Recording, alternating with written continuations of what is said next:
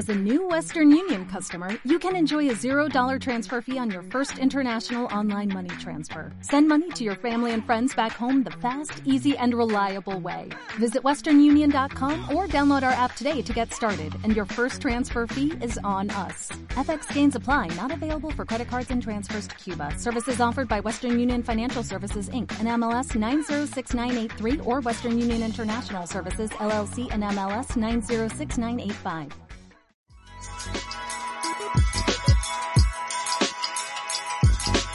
Estás escuchando Sí, el podcast de Somos Innovación. Acompáñanos a explorar cómo, a través de soluciones innovadoras, los latinoamericanos vamos a mejorar nuestras vidas. El futuro llama. Hola, soy Federico Fernández. Bienvenidos a un nuevo episodio de Sí, el podcast de Somos Innovación. Hoy vamos a conversar respecto de una tecnología legislativa, podríamos decir, llamada sandbox regulatorio y del impacto positivo que puede tener para promover tanto la innovación como la creatividad humana. Y para ello nos acompaña Michael Meléndez. Michael es vicepresidente ejecutivo de Libertas, un think tank con base en Utah, Estados Unidos. Allí supervisa las operaciones que incluyen el análisis de políticas, los asuntos gubernamentales y la estrategia organizativa. Pueden encontrar a Michael en LinkedIn y Twitter. A ambos voy a dejar los links en la descripción del episodio. De ahora en más vamos a cambiar a, inglés, así que bueno, espero que nos sigan escuchando en inglés. Michael, welcome to See. Oh, thank you for having me. Thank you. It was, you know, when I when I heard about your last name, I, I had the hope that you would speak Spanish as well. Maybe maybe next time. Well, you know, you and my mother um, uh, was born in, in Colombia, and my my dad is is half Mexican, and uh, I uh, I was a troubled youth. How's that? I mean, we, we, we, I mean, you're three quarters Latin. You should. you should well, anyway, no, but. Uh, Un poquito, pero no mucho. I, no, that, that's great, and, and really, again, thank you very much for for giving us your, your time for for this interview. Of course, I want to talk about this this major success you have had in in in, in Utah. But before that, in talking about let's say the Libertas Institute, where you're executive vice president, I saw that the motto of the Libertas Institute is changing hearts, minds, and laws. Why those three, and how do you do that? Well, um, it, it, I would say it kind of has to do with uh, looking at the whole landscape uh, of our society. And a lot of times that has to do with uh, time periods and, and how long that takes. Um, if you want to uh, change a law, you know, you, you can just do that, you know, you know, wait for the le- next legislative session and change a law. Great, that, that's cool. But uh, did you change uh, the minds and the hearts of, of the general populace? Um, and uh, so for us, um, if you want to change the mind, you have to change the heart a lot of the time. So a lot of our work is future focused. Uh, educating the, the children of the future, uh, educating folks um, to rethink how they look at different public policies, and that that is what's going to create uh, the change that we'd like to see in our society for generations to come. Um, and uh, you know, the the way to to the mind is, is through the heart, through storytelling, and helping these policies really come to life on how they actually impact folks. Yeah, indeed, I, I agree, and I was, I mean, in, in a few minutes we'll get to to to you know the the the.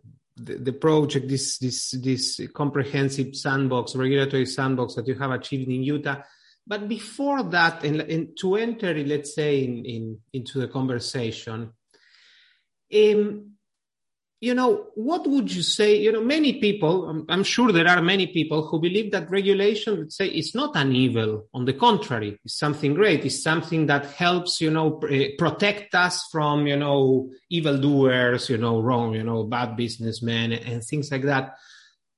How, let's say, how and why regulation can become something that it's that that that makes more harm than than than good what cases can you describe? Particularly i, I know about one in, in particular that that uh, uh, was instrumental in order for for what you did in utah.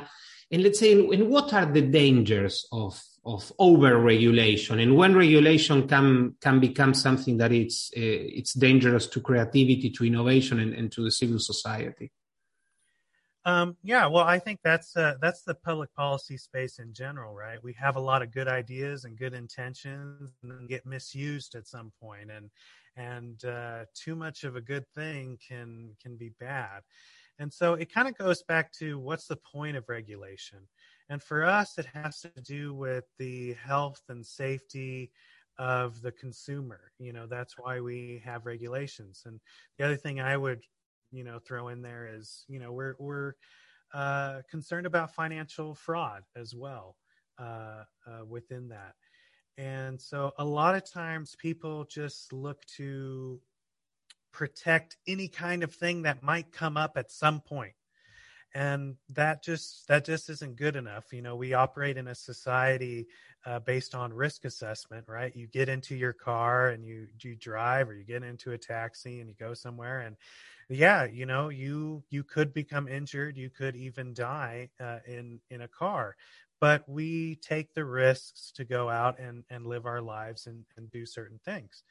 Um, so regulation is about looking at what is a high risk scenario you know when we're dealing with food obviously there's a there's a lot of risks there so we should have some baseline uh, uh, regulations. When we're when we're building something there there's there's risk there if if uh, if we just let builders do whatever that they want to want to do you know we we don't want buildings falling down all over the place. There there there's risks. Um, you know we can go back to the car example you know if if someone's uh, building a car there's there's safety uh, regulations there. There's risks. Now the problem that happens is when uh, one one of the general problems that happens is when companies use regulation to basically price out their competitors. Um, and so, uh, a, an example of this would be basically the prime example that happens all the time is if you, as a company, have some kind of standard that you are using and some kind of process and you think it's great. Um, and you probably use it in your advertising and it's it's why people should come to your company. But then you use that process that standard you know that elevated standard to lobby the government to make it uh, a standard for everyone. And then it becomes too high of a cost for your competitor to even comply that they basically have to shut down. Or they have to change their price structure. You know maybe they offer a cheaper alternative that isn't as high quality and now they no longer can do that and and they have to to either be equal with your pricing or even even a, a higher price. And so that's why companies uh, a lot of times have a big interest in regulation. In order to move competitors out of the market. Or the other big thing is to prevent people from coming into the market. Anytime we have a highly regulated industry, it's really hard to get in. Um, and and you know, I'll go back to a specific example, right? When we're dealing with a lot of fi- financial things like insurance or or other stuff like that, I mean, you've got to put up a lot of money in order to even open for business uh, whether it be you know through bonds or or insuring what you're you're doing with some kind of other insurance like it, it's just it becomes very expensive and this goes back to the example that we use since since you brought it up um, there was a, a gentleman uh, here in Utah who was thinking, uh, he's a mechanic and uh, has worked for dealerships in the past. And so he understands how extended warranties work. And you know, here in the states, people are always getting text messages and and and uh, phone calls about renew your extended warranty or buy an extended, you know, and a lot of it is a scam. It, it's it's a way to get people to pay additional money for a service contract that is written in such a way that it'll never actually be uh, you can't actually use it and so he thought well actually an extended warranty is a good idea i think people if their transmission goes out their engine you know these big items uh, that would be detrimental to someone eh, um, to have to basically replace the vehicle or that part um, uh, an extended warranty would actually be useful. That's why people even buy into it in the first place. So his thought process was what if I had a company that actually provided a good service when it came to uh, um, extended warranties? And the way that we would fund it would be using um, it's a model used here in the states which is with which is called a healthcare sharing ministries rather than um, traditional health insurance, people pool their money together. They pool their resources um, so that when people need health care, they're able to reach into the pool and they're able to get different stuff. And so you get reach this critical mass where people are, are helping each other at a at a much lower cost than traditional insurance. So he was thinking, well, I'll use this with extended warranties. People could pay uh, a little bit each month, and they could be covered if they needed help with uh, some of these big expenses. And so he operated for about a year um, with no problem. He even went to the regulators and said, Hey, uh, what do you think about this? And it's like, Oh, that's not insurance. That's not, you know, you're fine. Go, go about your business. But uh, eventually, uh, uh, he got he got popular, um, you know, and started to have uh, customers. And so what happened was his uh, um, uh, some of his competitors, some of the dealerships found out about it, and they issued anonymous complaints uh, to uh, the insurance commission. And so the insurance commission came back and said, "Hey, that you're you're an insurance company. You need to do all this stuff to comply." And so it was just too expensive for him to comply. So he had to just shut down and he lost all his life savings. Um, and he took care of everybody, made sure that everybody was paid out who paid into this this program, but he he lost his business. Yeah, no, these are. I mean, this is a very let's say this is a very motivating story for for doing what you what you did when you when you were talking earlier about um, big companies, let's say, trying to impose their standards Uh, to to everyone else you know the, the classical like regulatory capture. I was it, it came to my mind it's not exactly the same but like every time i buy the economist magazine there's a full page advertisement of facebook asking for internet regulation. And, and i'm always thinking this is probably not for our benefit yeah see that you know it, it, it it extends to a lot of different industries. That's what that's the primary thing that people forget when it comes to regulating social media companies. It's like they they want to clamp down on the big tech companies but the reality is the more regulation you introduce the easier you make it for the big companies to continue to have monopolies in the system. You make it that much harder for others to come in. You you make it you raise the barriers to entry for that market. Yeah. Michael, we were talking before before starting our converse, our recorded conversation, um, that probably the, the idea of a regulatory sandbox, unfortunately, in Latin America, is not that common it's in in a way also let's say regulatory sandbox are relatively a novelty. I think like the the first one, if if if I remember correctly, was implemented, I think, in the United Kingdom, like in 2015 or 16 for, for the, the, for trying, you know, for the fintech industry. So it's something relatively new and unfortunately not that well known in Latin America. So if you had to explain it to a, an eight year old boy or girl, how would you describe a, a, a, regulatory sandbox? What does it do and, and, and why they can be so helpful, let's say? Well, if we're if we're going to get simple, then I I would go back to well, why is it called a sandbox? And I I would use two examples. Uh, the first one is is very physical, and that is when when the Wright brothers were trying to figure out how to fly their airplanes back in uh, over 100 years ago, they did it on the beaches of North Carolina. They were in a big sandbox.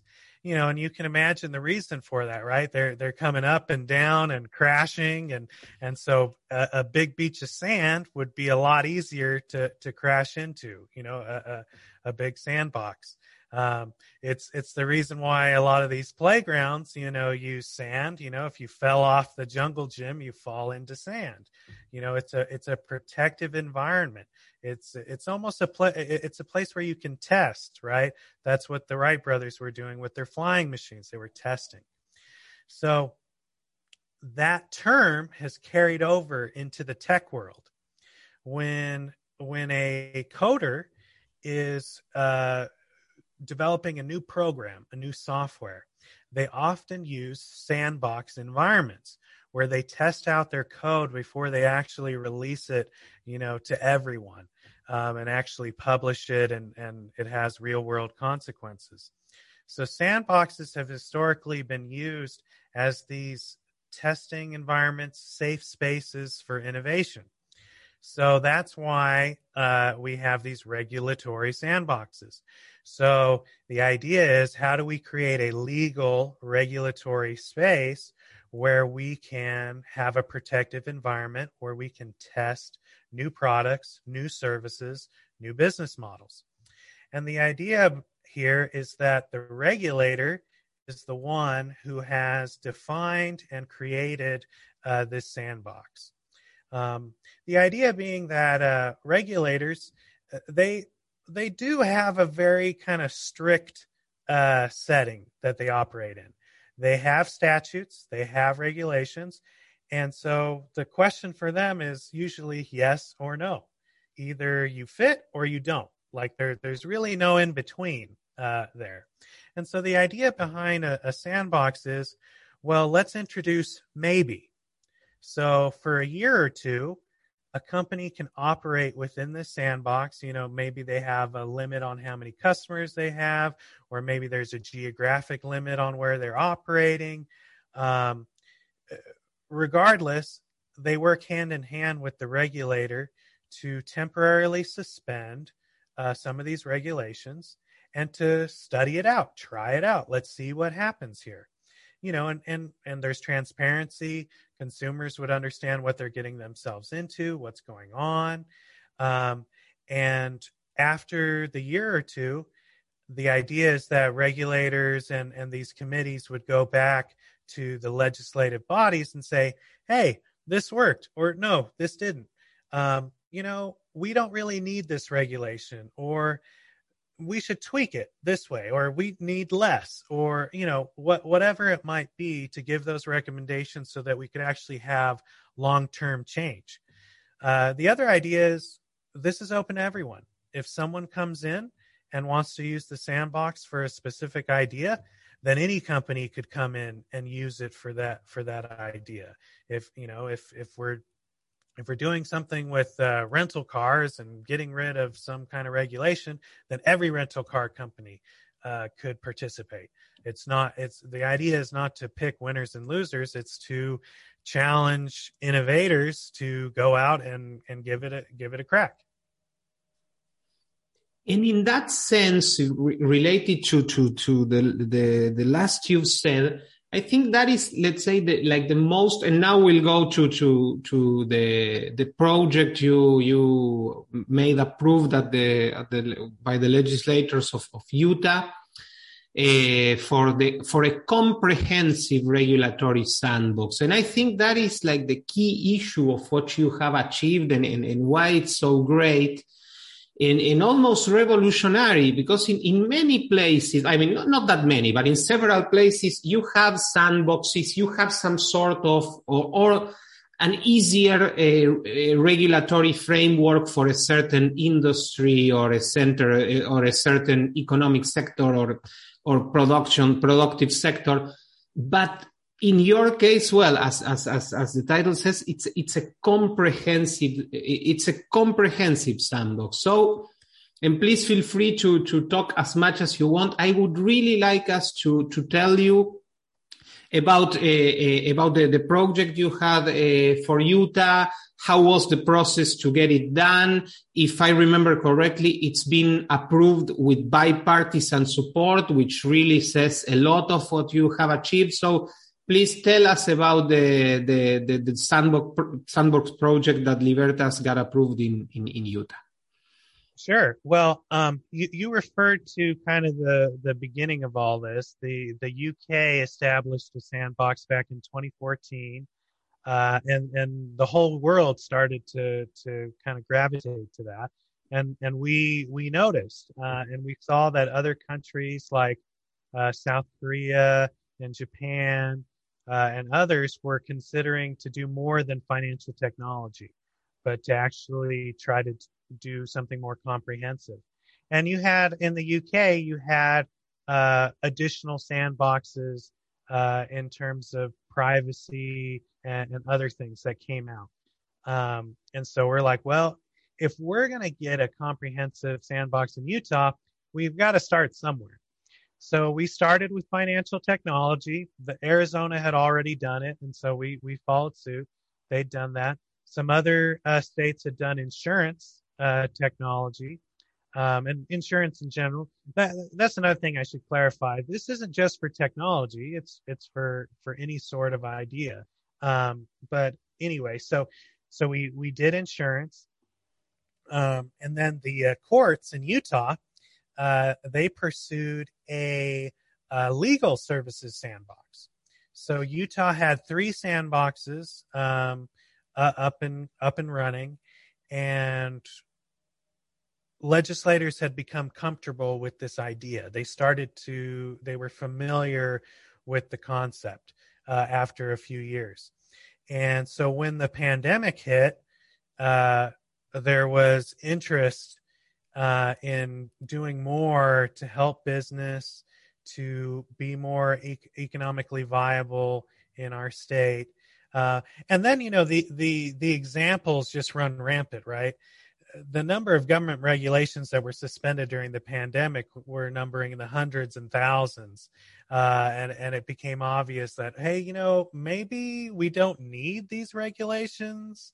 How, you know, how could we make some of these deregulation uh, bills permanent?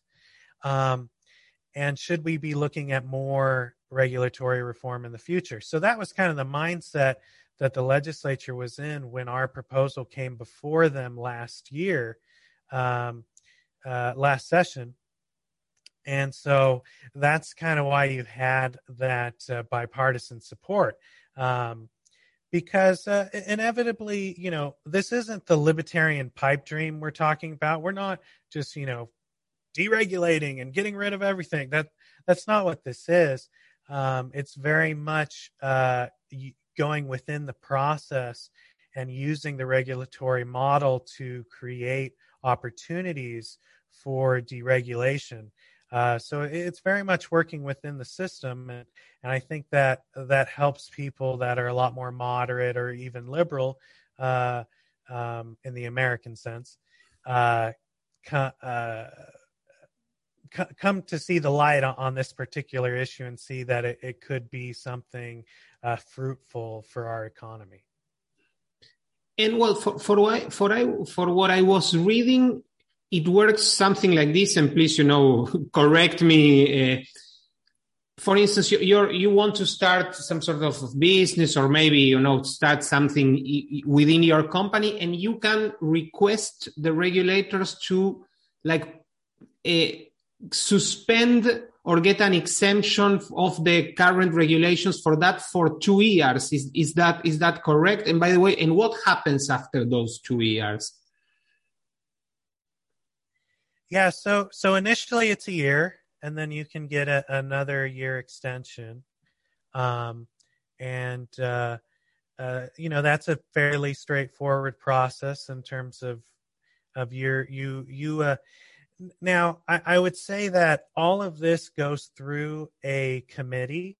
So so it's not just the regulator operating on their own but there's a committee of business leaders and regulators who are looking at this and and and trying to uh, facilitate this process and give their recommendations and kind of help the regulators along. Um, it, it's very helpful that that our governor was on board with this idea because you know he's the one over all these executive agencies. And so you know they they understand that uh, this is something that they should participate in. And i think there's a a, a lot of uh, there's a lot of understanding that comes from from this kind of stuff i, I think um, a lot of regulators they want to make it work uh, without necessarily needing the sandbox. So this provides more pressure to do that. Um, but once a company is in the sandbox, um, the idea is that there's a there's constant review and data being collected the whole time. Uh, and so once they come out the other side, the idea is that that information is being presented back to the legislature for review and for proposed uh, um, deregulation efforts. And so the idea is that after the two years, uh, you might have the case where the legislature sees, hey, this has been a smashing success. Uh, this uh, deregulation, this temporary uh, suspension, let's make it permanent. Or they understand, like, you know what, the old regulation doesn't work. Uh, whether it it's pounding a, a a square peg into a round hole, or it's just an old regulation, or uh, you're you're misapplying uh, uh, a new idea with an old industry, um, whatever it might be. Maybe we need a change. Maybe we need a different regulation. Maybe we need a reduced regulation. Maybe, you know, whatever it is, and that can be proposed and passed. Um, and so, so the idea is that we're trying to give the legislature enough time to make the changes necessary so that all companies can operate in that environment and that these companies that have been in the sandbox can continue to operate uh, outside of the sandbox. Um, and, and we're just trying to take the time to figure out uh, what makes sense. Um, what we found a lot of times, because believe me, we've uh, advocated for deregulation on a variety of things for years. And what we find is without information, without data, legislators are just responding to anecdotal evidence about what might happen. Um, and so the, the idea here is well, let's stop with the conjecture. Let's stop assuming what might happen a doomsday scenario and you know as long as we're protecting health safety uh, and and and uh, protecting against fraudulent activity um, let's try it um, and then and the, the the idea also here is that uh, if additional extensions are needed beyond two years that's an option that the legislature might pursue in the future. We'll see how the program works and what makes sense. In a way, the let's say the the, the sandbox works like uh, it's like a, it's two tests in one because on the one hand is what you, you just mentioned a, uh, a few seconds ago that it's a way to test that uh, this new product or service let's say it's not going to provoke the end of the world or something like that. But on the other, and I think this is very interesting as if, if I understood correctly how you put it. In fact, in fact, the sandbox is a test of the existing regulation and, and about, and let's say, and, and, and trying to assess how uh, adequate to current times it is and, and, and let's say and how the regulation is working in relationships to those who wants to regulate. And, and, and it's a magnificent lab to to test that. The let's say that the what is what the, the ideal scenario would be that with this data decision makers adjust let's say the scenario to what should be what what should happen or how it should be. Yeah. And you know inevitably uh there's kind of two sides of the coin i see. We have highly regulated industries that have existed for hundreds of years who are ripe for change. You know they they need to to come into the 21st century or there's alternative ideas um, and then there's the industries that uh, you and I can't even think of currently. Things that people are going to think up, and as we see the exponential, you know, uh, uh, curve of of technology advancement, I, I think we're just going to see those things happen more and more, and uh, we need a regulatory process that's ready for that. Uh, we can't just have everyone say, "No, you can't do that. That's not possible." Adam Thierer, a, a, scholar from from Mercatus, if I remember correctly, he he says that if if we are constantly planning for the worst case scenarios, we will end up missing a lot of best case scenarios. No, that's that's absolutely right. I mean, if we think about some of the great innovations that happened uh, in the last 200 years, um, and think about well if we if we took those and plopped them down into the current regulatory environment would we even be allowed to to do that? Uh, probably not. Uh, and and that uh, we'd miss out on a lot of the things that have created human flourishing in the 21st century. The things that have uh, eliminated a lot of poverty that have uh, caused people's uh, standard of living to increase uh, uh, by a wide margin. There's and that that's kind of the idea is that as our society continues to grow and continues to advance, uh, we need to uh, allow those things to occur because there's a you know we all know there's there are problems to be solved uh, in the world. And we need to be open to the innovators and the entrepreneurs who have the ideas to solve those problems. When was the, the, the your project the, the i think it's it's project 217 when was it approved? How long has been let's say in place so um, they're currently setting it up. So the the legislature voted it in in March. The the governor would have signed it, and it would have technically gone into law in May. And currently, uh, the program is being uh, set up and and should launch at some point, uh, you know, before the end of the year. Yeah. So I mean, it's unfortunately it's too soon to to ask you for some, let's say positive results about this, or at least have you have you seen you know some I don't know business new people or or you know entrepreneurs thinking, hey, this this will be a way maybe I'll move my operations to Utah or or something like that, some sort of I don't know hype in a way about it. So the one thing we have to remember is there are, you know, probably a dozen regulatory sandboxes operating around the US currently. And so we have three in Utah.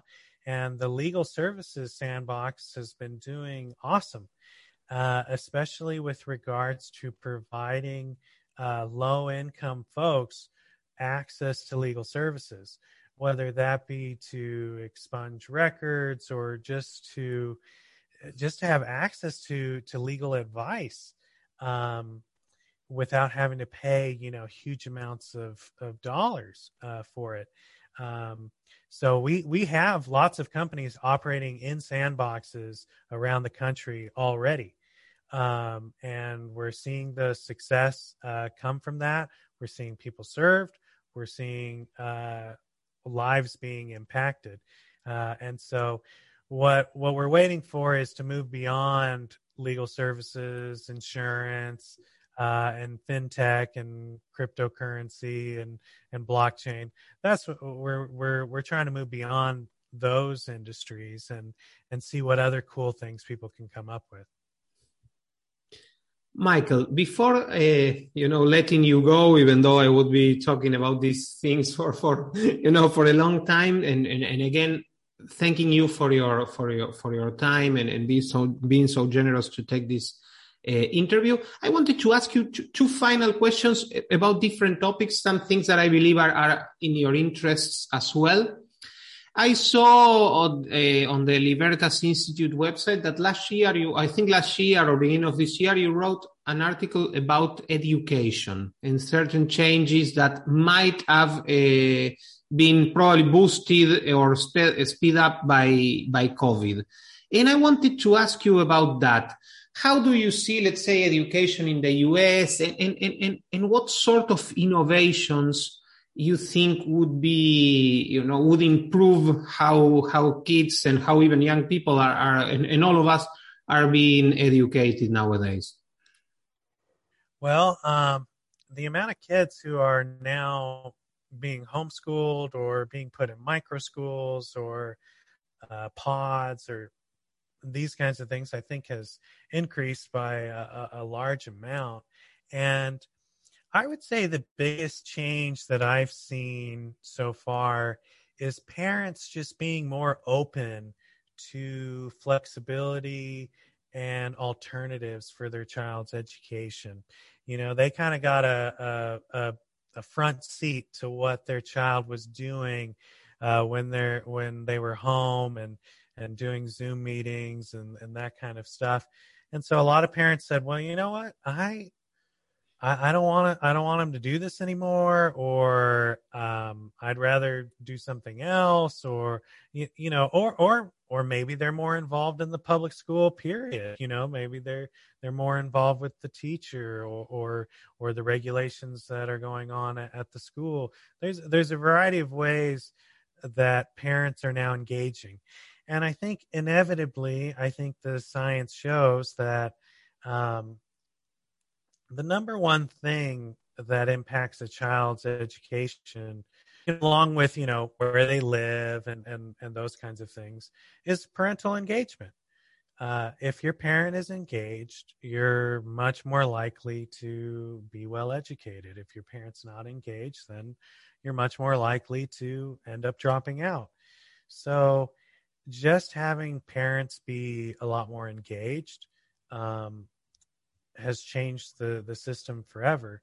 But it's engaged parents who want to choose alternatives and want to figure out what's best for their child um, and realize that uh, being engaged does not mean that you're rich or that you have all this extra money to spend uh, engagement comes from all demographics and we as a society need to pursue the policies which uh, help all of those different demographics engage in those alternatives uh, as they choose.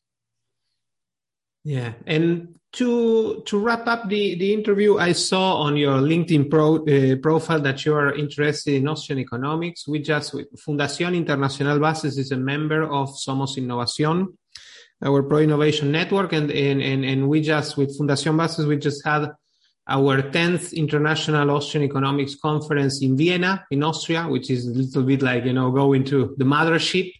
Uh, yeah, it was an, it, Mecca.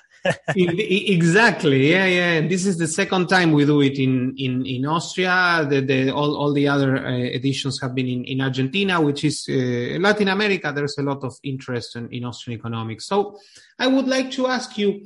What drove you towards Austrian economics? How you, let's say, and how you see Austrian economics today in the sense, do you see it as, as probably as, as the best toolbox to try to understand our our the our current economic realities? Well, I was originally drawn to Austrian economics through Ron Paul uh, here in the United States, um, and it really helped me start to think differently about economics. Uh, one of the things that I found troubling in college was I felt like you initially get taught Econ 110 or 101 or whatever it is, uh, and they teach you all these basic good economic principles. And then they basically spend the rest of the time, all the rest of the economics courses, trying to use math and calculus to disprove basically everything that you learned and why that doesn't really make sense. And, you know, we should actually manipulate the economy as much as possible. Um, and, that was just always confusing to me. And, and inevitably, I feel like uh, for me, I loved uh, reading Human Action uh, uh from from Mises, and and for me, I I was taught that uh, you can't boil human actions, which are many, uh, down to math. You can't just use calculus, uh, multivariable calculus, to figure out, you know, oh, well, if we do this to the economy and then this and then this, and then this will happen. Like, that's not how it works. You cannot control uh, humanity in that way. Our economy is far too complex, far too big. Um, and so macroeconomics to me is is almost uh, folly.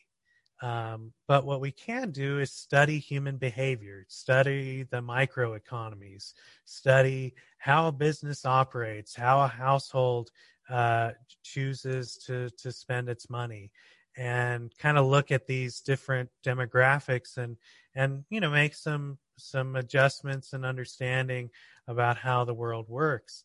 Um, and so that's why for me, you know, I I want to give people the benefit of the doubt and the ability to choose and and that in the end um, a lot of what people perceive as negative in this world they think of greed and and the pursuit of wealth and and other things as negatives and for me it's like no that's just a subset of people's uneasiness. We are always striving to achieve more, you know, whether that be in our income, in our relationships, in in our habits, in our pursuits. We are always uneasy. We are always trying to do more. And what a lot of people don't realize is that uh, that uneasiness may drive us to pursue less. It's not always about more and consumption and this and, and that in the end, people's uneasiness will drive them to achieve something within their own mental state, within their own being, to become the best human that they can be. Thank you, Michael. It was a pleasure talking to, to you. If you allow me, I'll just switch to Spanish to uh, wrap up the, the episode. A todos quienes nos escucharon, les, agradecemos mucho. Por favor, no olviden suscribirse en cualquier plataforma que, usen para, escuchar podcasts. Y nos encontramos en el próximo episodio de Sí, el podcast de Somos Innovación. Sí es el podcast de Somos Innovación. Visita somosinnovación.lat para suscribirte. Y no olvides compartir este episodio a través de tus redes.